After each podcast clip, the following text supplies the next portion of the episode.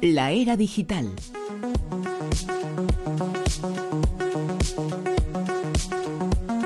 Con Javier Sevillano. Javier, muy buenas. Muy buenas noches, Bruno. Tenemos que hablar de algo de lo que no se ha hablado hasta ahora. El nombre de Pokémon Go apenas se menciona, apenas se trata. ¿Qué están haciendo los que cazan Pokémon? Bueno, pues ahora hay un estudio que va a analizar el comportamiento de los usuarios para saber qué les pasa. El problema es qué le pasa a media humanidad, ¿no? Con esto del Pokémon ha sido una auténtica revolución este verano. Bueno, pues te cuento, el juego del Pokémon Go, que ya ha trascendido el mero entretenimiento para crear un auténtico problema a las corporaciones municipales y que ya les está mm, produciendo bastantes dolores de cabeza. También a los cuerpos y fuerzas de seguridad del Estado, que ya han constatado, han constatado delitos en nuestro país, concretamente utilizando los Pokémon como cebo para hacer acudir a menores a un determinado sitio y poder robarles. Imagínate, Bruno, por ejemplo, que alguien está tan tranquilo en su casa haciendo lo que tenga que hacer con su pareja, por ejemplo, y de repente te encuentras con un grupo de jugadores pululando por los pasillos o por, tu, jardín porque el siguiente premio del juego se halla en tu propiedad, lo que supondría allanamiento de morada y puede ser castigado con penas de prisión de seis meses a dos años y una multa que se agravará hasta los cuatro años si además se ha realizado con violencia, rompiendo una valla, por ejemplo. Además, la práctica de este juego puede violar los derechos de autor, de marca, de intimidad, de imagen y de propiedad. Por ejemplo, realizar capturas a menos de 5 metros de una propiedad privada está penado en España, ya que la ley estima que las capturas realizadas en el radio de protección violan la intimidad de esos inmuebles. Desde Niantic, que es la sociedad que ha desarrollado y explota el juego, piden que les informen de los sitios donde se pueden dar este tipo de violaciones de derechos para cambiarlos de sitio, pero esto ocurre con demasiada lentitud. Por ejemplo, el Ayuntamiento de Barcelona ha abierto un expediente a los organizadores de una pokequedada sin permiso en la que cobraron dos euros a cada uno de los 800 asistentes. En Madrid, el Ayuntamiento prohibió la reunión en el Parque del Retiro para evitar su degradación ante la cantidad de participantes y la tuvo que trasladar a la Puerta del Sol. Cerca de Madrid, en Las Rozas, llegaron a entrar en terreno del cuartel de la Guardia Civil de la localidad y en otro lugar los jugadores se quedaron encerrados en un cementerio por la noche. Por todo ello, la Universidad Miguel Hernández de En colaboración con la Unión Nacional de Jefes y Directivos de Policía Local, la UNIGEPOL, han comenzado un estudio para registrar y analizar estos delitos y el comportamiento antisocial de los jugadores con el objeto de extraer patrones geográficos y temporales de los incidentes registrados en las principales ciudades del país con el fin de conseguir una utilización más segura del juego. La utilización del teléfono móvil durante la conducción, el acceso a lugares no permitidos, aglomeraciones e incluso agresiones, uso del móvil a la hora de cruzar la calle con el peligro que conlleva, incluso se han ubicado en el Museo del Holocausto norteamericano ya está en el Museo de Auschwitz.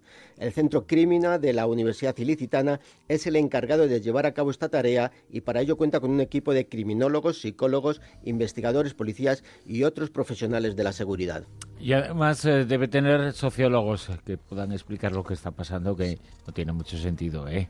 Es, es, excesivamente exagerado. Los cazadores de Pokémon hacen unas cosas rarísimas. Algunas has citado aquí, pero es que tiene que haber un historial eh, de, casos y de expedientes en verdaderamente tremendo. Pero estos son extremos, ¿eh? porque por ejemplo la chavalería se les ve que incluso también mirando el lado positivo están intentando descubrir monumentos, porque en las poquequedadas que estás eh, comentando, pues las ponen en sitios emblemáticos donde, claro, les hacen buscar y a lo mejor están pasando por una calle que han pasado 50.000 veces y que no tienen ni idea de lo que hay ahí y en ese momento pues dicen, por ejemplo, la... Mm, Dios Cibeles, ahí hay una poquequedada.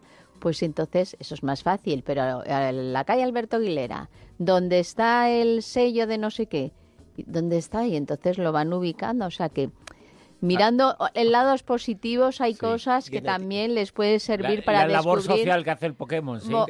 monumentos o la estatua de tal pues también lo mismo. Tiene sus lados positivos en efecto claro además les hace andar también. Exactamente exactamente y también pero para eso no necesitan el Pokémon no, pero pero les anima les anima a quedar con amigos también. Bueno ahí pero luego ya están los extremos que estábamos comentando de gente que directamente se te cuela en tu casa porque les está detectando que hay un Pokémon que quieren cazar y que se está metiendo, dicen, está por ahí, por ahí, a la derecha, se va metiendo cuando se quiere dar cuenta, ostras, que me he colado aquí y la hemos liado. A mí me, un, día en el estudio nos aparece un chaval aquí con un teléfono móvil, pues que no le interesa nada, ¿no? le interesa nada el programa y dónde está mi Pokémon. ni, este ni ningún otro, me a mí me, hubiera gustado ver la cara del guardia civil que descubrió a los chavales en, terreno de la Guardia Civil por la noche ahí en el cuartel de la Roza, pero bueno, ¿y vosotros qué hacéis aquí? Y el chaval le responde, buscar pues, Pokémon, que vamos a ver? Eso por un lado, pero es que encima, por lo visto, los japoneses han dicho, que no sé eso, eso hasta qué punto es realidad, que los animales, las mascotas, detectan a los Pokémon virtuales que aparecen en determinados sitios y entonces sacan congelan eh, imágenes de fotografías que hacen a las mascotas y se les ve a la mascota mirando hacia donde está el Pokémon que sale el dibujito. bueno, esta semana se está celebrando en eh, León un evento que tiene mucho que ver con esta era, con la era digital. Pues sí, desde ayer viernes se está celebrando, en perdón, desde antes de ayer, viernes mejor dicho, se está celebrando en el pabellón Vías de León la tercera edición de la 3D Party Campus Maker Creación, que es un evento de referencia nacional en el mundo de las impresoras en tres dimensiones y fabricación digital, conocida como Mundo Maker. Ha finalizado hoy, domingo precisamente. Auspiciada por el Ayuntamiento Leonés y organismos oficiales de la ciudad, cuenta con el apoyo de la Fundación Cotec, que la ha incluido entre los 16 proyectos finales de su programa de innovación abierta, al que se presentaron más de 1.950 propuestas. La Fundación Cotec, recordamos que está padrinada por los Reyes de España y tiene la función de contribuir al desarrollo y a la innovación tecnológica tanto en la empresa como en la sociedad española. La 3D, la 3D Print Party de León fue, en las dos ediciones anteriores, el encuentro de este sector de la tecnología con más visitantes y mayor repercusión de los celebrados en nuestro país. Para este año amplía su oferta tecnológica al incluir un campus maker para la construcción digital a pequeña escala y la presencia del lobby internacional de drones Ausby Spain. Fantástica la celebración de este encuentro en el León. Tiene que ver con la 3D, con las eh, impresoras, eh, con algo que está muy relacionado con la era digital. Y tenemos, Javier, nuevo iPhone. tenemos, tenemos. la locura, la locura. de los padres también. Pues os cuento. de los adultos, adultos que se dejan el sueldo ahí. Bueno, pues os cuento a ver si puedo concretar.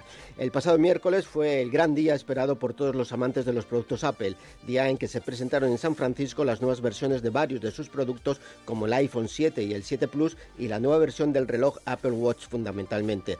Centrándonos en el teléfono inteligente de la compañía que ahora dirige Tim Cook, la primera de las novedades y tal vez la más sorprendente sea la desaparición de la conexión para los auriculares del jack de 3 milímetros y medio. La innovación en Apple es una de sus características y en esta ocasión el lema de menos es más hace desaparecer el cable de los auriculares para aprovechar el lanzamiento de unos inalámbricos de hasta 5 horas de autonomía que por supuesto se venden aparte por la modesta cifra de unos 180 ah, euros.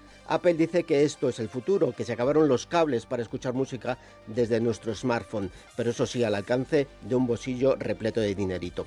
Aunque eso sí, los nuevos modelos de teléfono incluyen en sus cajas adaptadores para poder seguir usando los auriculares de cable que también incluye en su pack de venta. Siguiendo con las novedades del nuevo teléfono, diremos que es resistente al agua y al polvo, aunque ojo, mejor no probar a sumergirlo, ya que aunque está certificado para un metro bajo el agua, la garantía no cubre las averías debido a este uso, algo que como poco suena curioso, ¿no?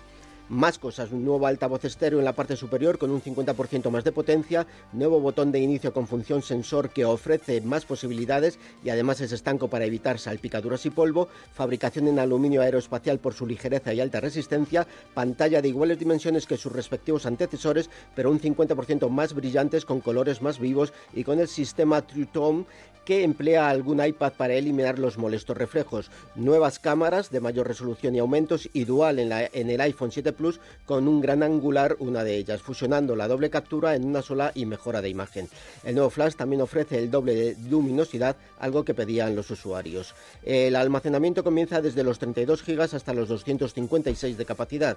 Nuevos colores, destacando el negro brillante del que especifica Apple que puede sufrir microabrasiones durante su uso debido a su especial proceso de fabricación de aluminio 7000 anodizado y pulido. Nuevo microprocesador, el A10 Fusion, con un 40% más de rendimiento y un 50% más rápido que su antecesor.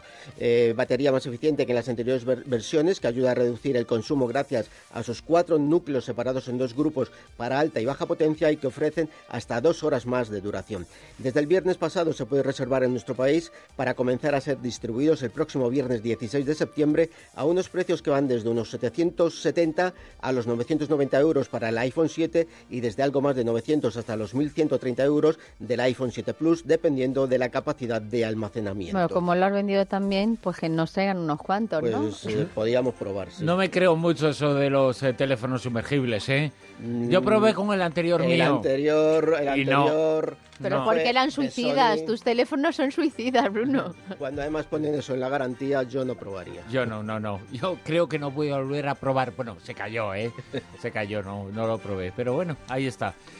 El teléfono, ahí estaba. ¿Dónde estaba? Que cada uno lo adivine. Nosotros en La Rosa de Vientos vuelve el próximo sábado por la noche, madrugada de domingo, a la una y media. Muchas gracias. Buena semana.